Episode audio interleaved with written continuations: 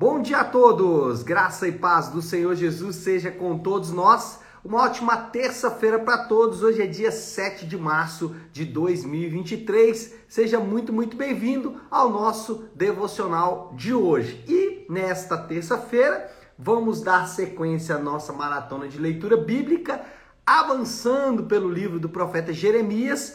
E hoje nós vamos falar de Jeremias capítulos 4, 5 e 6. E o tema devocional de hoje é um tanto diferente, né? É um retrato trágico. Eu quero ler o texto aqui para exemplificar o porquê escolhi esse tema para o nosso devocional de hoje. O versículo que eu quero ler é o que está em Jeremias, capítulo 6, versículo 14. Está no finalzinho aqui de todo um, um um artigo, né, de todo um, um, contexto anterior. A gente vai entrar nisso, mas deixa eu ler o texto logo, porque aí a gente começa a conversar. Jeremias, capítulo 6, versículo 14, diz assim: Eles tratam da ferida do meu povo como se não fosse grave. Paz, paz, dizem, quando não há paz nenhuma. Isso é um retrato trágico, né? Eu tô rindo aqui, mas é de nervoso. Brincadeiras à parte, por isso escolhi, né, esse tema, é, um retrato trágico, porque de fato esse versículo sempre mexe muito comigo. É, na verdade, todo esse contexto aqui de Jeremias é absolutamente trágico, lá desde o capítulo 2, quando ele começa então a fazer ali uma espécie de peça de, acu de acusação contra Judá. Ele começa ali a reunir provas, ele começa a descrever por que, que a Judá está enfrentando o que está enfrentando. Ele começa a falar: olha, por que Deus está fazendo o que ele está fazendo? Ele está fazendo o que ele está fazendo por causa disso, disso, disso, disso, disso. E Jeremias não economiza. Ele procura apontar sem medo de errar e sem qualquer tipo de é, é escrúpulo mesmo, né? Sem se preocupar muito com o que iriam pensar dele, ele começa a descrever de maneira absolutamente reveladora tudo o que a nação de Judá estava cometendo, todos os atos que a nação de Judá estava cometendo contra o Senhor, e por isso as coisas estavam acontecendo daquela maneira, porque o povo estava fazendo exatamente aquilo que o profeta descreve. Nesse contexto, se você está lendo aí com cuidado o que eu acabei de dizer, se você não está lendo, eu te convido a ler, te convido a estudar esses capítulos aí de Jeremias, mas né, do 2 até o 6 especialmente. Mas nesse contexto a gente percebe algumas coisas. Primeiro, o poder destrutivo do pecado. A primeira coisa que a gente vai perceber é, antes até de entrar aqui nesse ponto, eu deixo fazer um parêntese. Vamos tentar estabelecer de uma maneira muito clara o que é pecado. Porque senão a gente fica aqui num campo cinzento e a gente não consegue abordar o assunto propriamente dito. Pecado é desobedecer a lei moral de Deus, seja em atos, ou seja, ações, o que eu faço, né? Então tem muita gente que fala assim: eu não faço nada errado, eu não faço mal para ninguém, eu sou bacana, sou gente boa. Isso é atos. Mas também em atitudes, ou seja, em sentimentos do coração. Aí a gente vai se lembrar de Jesus quando ele transferiu a obediência não mais das ações, mas para as atitudes, para o coração. E aí a gente vai ter que ser obrigado a admitir para a nossa própria dor que de fato somos pecadores. Então, pecado é desobedecer a lei moral de Deus em atos, atitudes e natureza. Ou seja, naturalmente, a nossa essência, somos pecadores. Mas, dito isso, o que que Jesus, é, que, Jesus, que, que Jeremias retrata? Ele retrata o que o pecado faz com o ser humano. Ele deixa, assim, de maneira absolutamente é, claro o que o pecado causou na nação de Judá. E ele mostra também para nós o que o pecado faz com o ser humano. E para não ir muito longe, basta a gente dar uma olhada ao nosso redor. Nossa sociedade é extremamente inteligente, tecnológica, é, intelectualizada e ainda assim a gente vê as pessoas fazendo coisas absurdas. Por quê? Porque esse é o retrato da ação do pecado na criação, especialmente no homem. Jesus, ele não fez um diagnóstico diferente. Jeremias fez um diagnóstico gravíssimo. Ele falou: olha, o pecado vai acabar com você, está acabando e olha o que está acontecendo.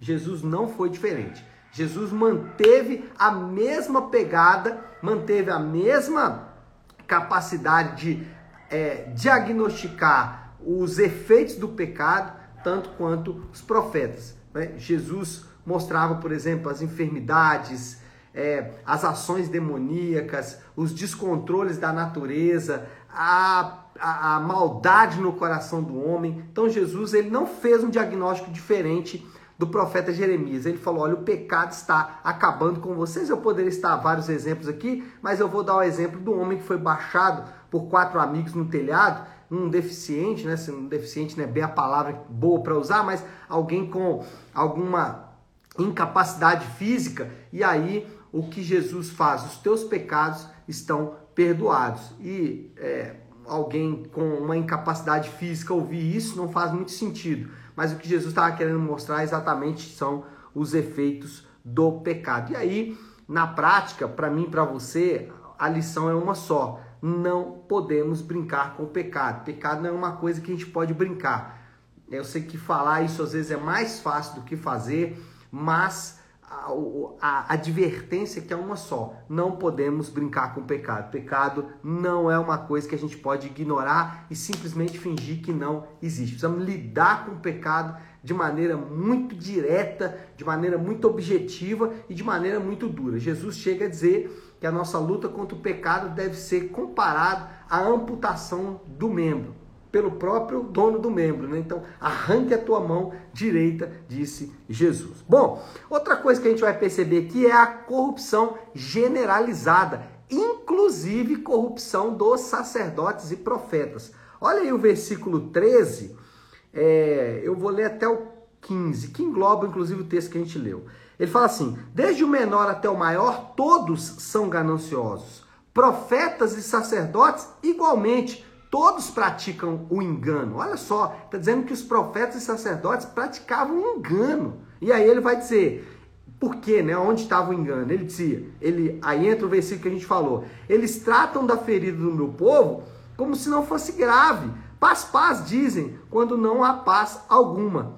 Ficarão eles envergonhados de sua conduta detestável? O profeta pergunta: será que eles vão ficar envergonhados dessa dessa conduta? Olha a resposta: não.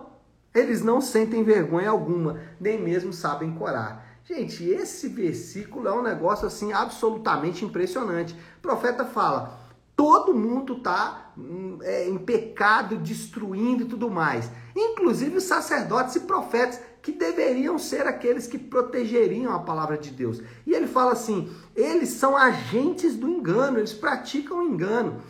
E aí o profeta fala onde eles praticavam engano. Onde estava o engano deles? Eles diziam paz, paz, quando não há paz alguma. E, mais interessante, diante da acusação do profeta, o que eles deveriam fazer? Arrepender. Mas sabe o que eles faziam? Sequer coravam. Né? Não ficavam nem vermelhos, não sentiam vergonha. É isso que o profeta vai dizer. Jeremias não exclui ninguém. O tom aqui é de extrema urgência. Por isso né, que a gente falou aí um retrato trágico. É trágico porque aqueles que poderiam instruir o povo estavam fazendo exatamente o contrário. Estavam dizendo: não, tá tudo certo, tá tudo bem, fiquem em paz, podem ir para casa tranquilo, podem ir em paz, quando não havia paz alguma. É, a ideia aqui é dizer que aquilo era tão entranhado entre eles que estava meio que enraizado na própria cultura, na própria religião. Paulo, ele chega a afirmar que todos pecaram e foram destituídos da glória de Deus. Também em Paulo, Romanos 3:23, a ideia é de urgência. A ideia é de falar assim, olha, não tem ninguém que vai escapar. Não tem ninguém que pode fugir da ira, não tem ninguém que pode ludibriar o Senhor. O, o tom aqui é de uma urgência absoluta, tanto em Jeremias como em Paulo. É, não há diferença entre os escritores do Novo e do Antigo Testamento. E, obviamente, se a gente for pensar nos dias de hoje, também não há diferença. Assim como havia urgência na época de Jeremias, quando ele disse né, que até os profetas e sacerdotes eram agentes do engano. Assim como havia urgência em Paulo, quando ele diz todos pecaram e carecem da glória de Deus, né, e foram destituídos da glória de Deus, aliás, né, e carecem da graça de Deus, carecem do Senhor, assim como havia urgência nesses dois personagens, a urgência hoje também. Então nós precisamos notificar as pessoas e também receber a advertência quanto à nossa real situação.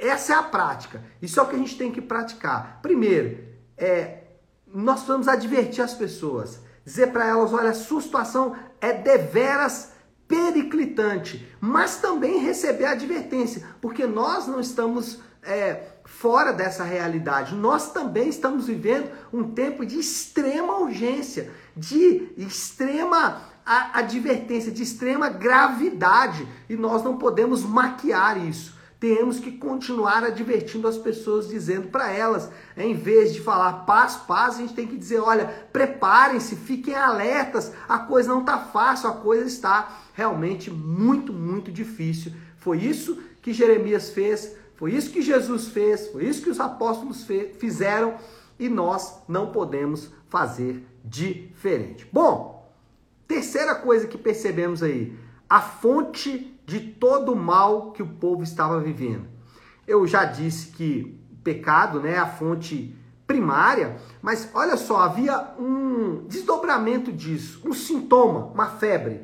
Versículo 19 diz assim: Ouça, ó terra, Deus falando mais uma vez, né? Ouça, ó terra, trarei desgraça sobre esse povo, fruto das suas maquinações. Olha que interessante, Deus vai trazer desgraça, mas é fruto do que os homens praticaram, porque não deram atenção às minhas palavras e rejeitaram a minha lei. O Senhor está falando ali de maneira muito clara que a fonte de toda a desgraça do povo era uma só: a desobediência à lei de Deus. Paulo afirma que a lei de Deus ela funciona como nosso tutor.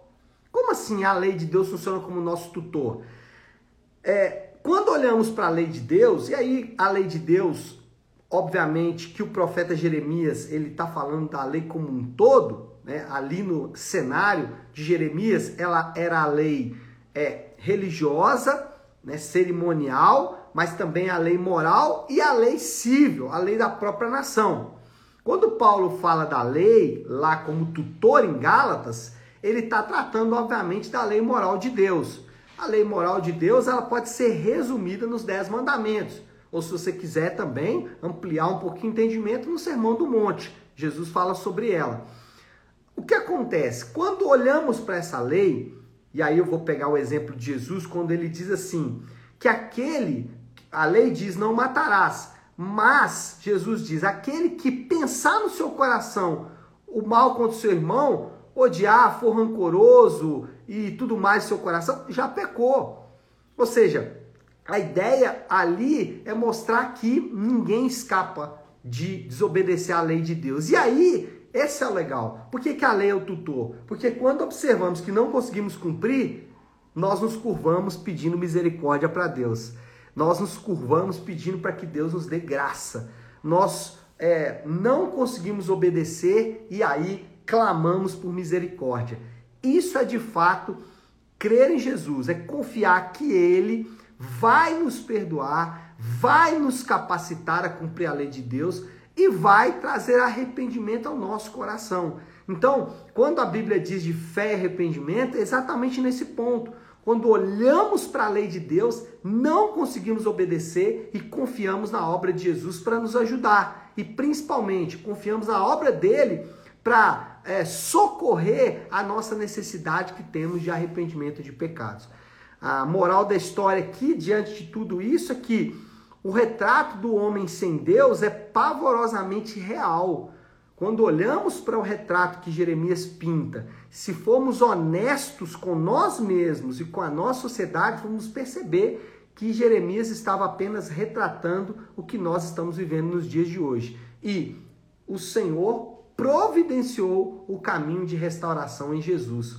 Glória a Deus por Jesus Cristo que nos dá a vitória. Ou seja, glória a Deus por Jesus que diante desse quadro oferece um brilho de luz, né, um raio de sol para que possamos segui-lo, para que possamos clamar por misericórdia, para que possamos buscá-lo. E esse é o desafio do Léo dessa terça-feira, a mão na massa, que é a maneira de aplicar tudo isso que falamos. Como então vamos reagir diante de quadro tão pavorosamente real? Busca ao Senhor. E quando eu falo busca ao Senhor, esse, essa expressão ela se enquadra a qualquer tipo de pessoa. Talvez você já caminha com o Senhor há muitos anos, já anda com o Senhor há muitos anos, já serve ao Senhor numa igreja local, está tudo ok. Busque ao Senhor também.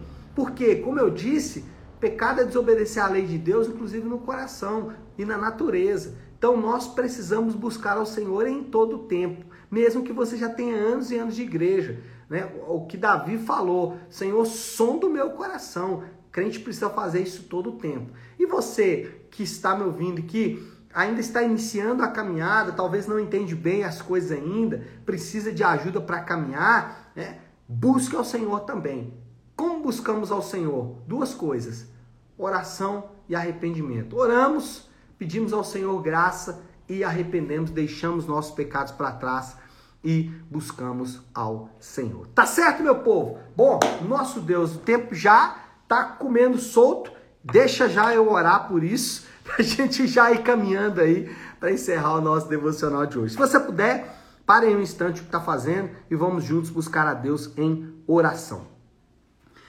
Querido Deus, Pai de amor, Deus de graça, toda misericórdia, é diante do Senhor que nós nos colocamos agora Primeiro, Pai, louvando ao Senhor por esta palavra.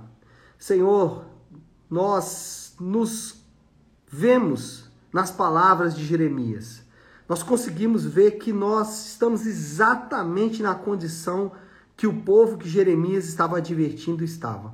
Nós estamos na mesma condição: desobediência, pecado, amargura, é, ignorância em relação à tua lei. É o mesmo quadro.